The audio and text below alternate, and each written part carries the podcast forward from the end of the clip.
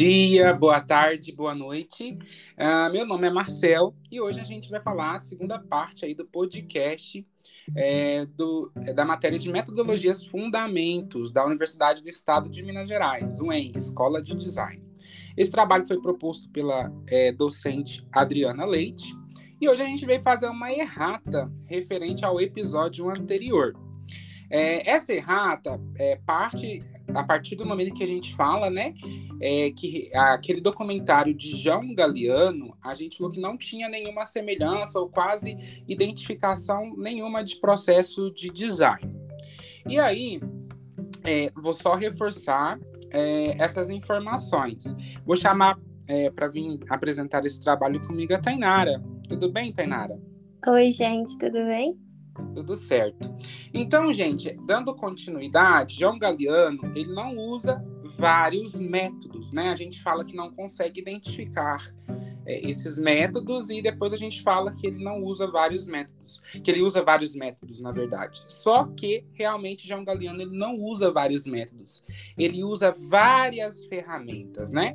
Ele segue um método é, que ele tem aí me, é, início, meio e fim. Então, é, recapitulando, design thinking é um pensamento de design e ele vai além de uma técnica, além de uma ferramenta, né? Ele é uma pluralidade. É, e aí a gente tem também o duplo diamante, que a gente vai falar um pouquinho e vai fazer as associações. É, o duplo diamante ele é um modelo que foi desenvolvido e incorporado ao design thinking.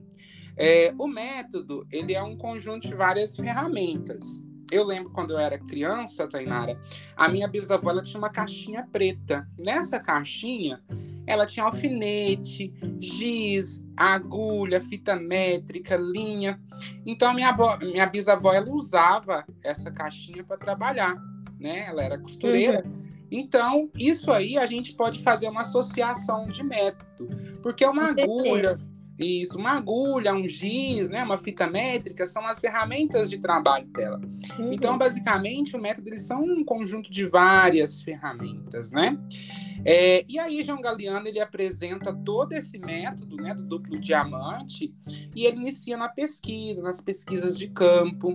Ali ele coloca várias, pega várias fotos e cria-se um mural, né? A gente pode falar que é um mood board, é, não necessariamente ser um moodboard, mas lembra bastante. E aí, posteriormente, ele faz a definição e depois vem os insights e as ideias, né, que são convergidas, analisadas, filtradas, até que a temática seja escolhida. Então, no documentário, ele tem uma personagem ucraniana, que ela é cigana, e o circo, né? E a partir disso, é, tudo né, é discutido e coletado, ele se relaciona com o tema. Então ele filtra tudo que não se encaixa nessa associação, chegando no ponto de definição, né? E os requisitos desse projeto, briefing, enfim. E aí inicia-se a segunda parte, né? A segunda parte do duplo diamante, que vai desde o desenvolvimento do conceito, né? Que ele já filtrou. E aí a, é, João Galeano ele, ele tem uma, uma coleção que associa essa personagem cigana, a história do circo, e todas essas ideias, né, com essa temática, são coletadas. Então aí ele tem que se adequar principalmente à questão dos tecidos, né, as ideias do briefing, e aí amplia-se a possibilidade de, de, do conceito, né.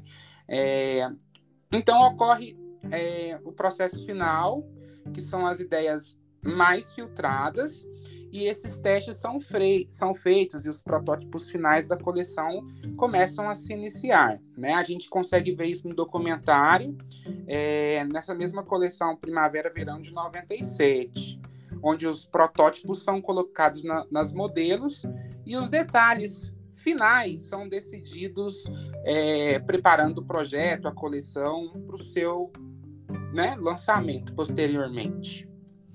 É isso aí.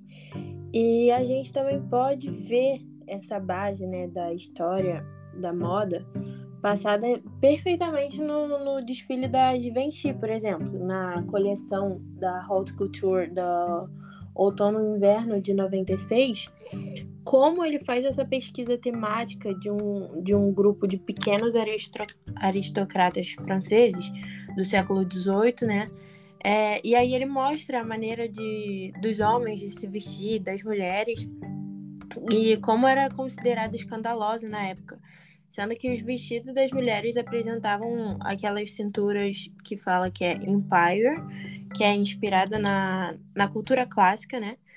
E muitas vezes eles eram cortados em materiais transparentes. Então, nas reinterpretações do, do Galeano, é, de 97, eles são lidos como extensões de slip e, e, e lingerie, por exemplo. Então, a gente pode ver o seu método de design sendo implementado na construção dessa coleção, por exemplo. Isso. Então, o João Galeano ele chega na Givenchy, faz essa exploração de problemas, ele ressignifica alguns detalhes e aí ele gera diversas alternativas, como desenhos, por exemplo. Né? Então, ele faz diversos desenhos é, como alternativa. Ele então mistura, ele consegue, na verdade, misturar dois processos similares, né? A geração de alternativas e a exploração de ideias.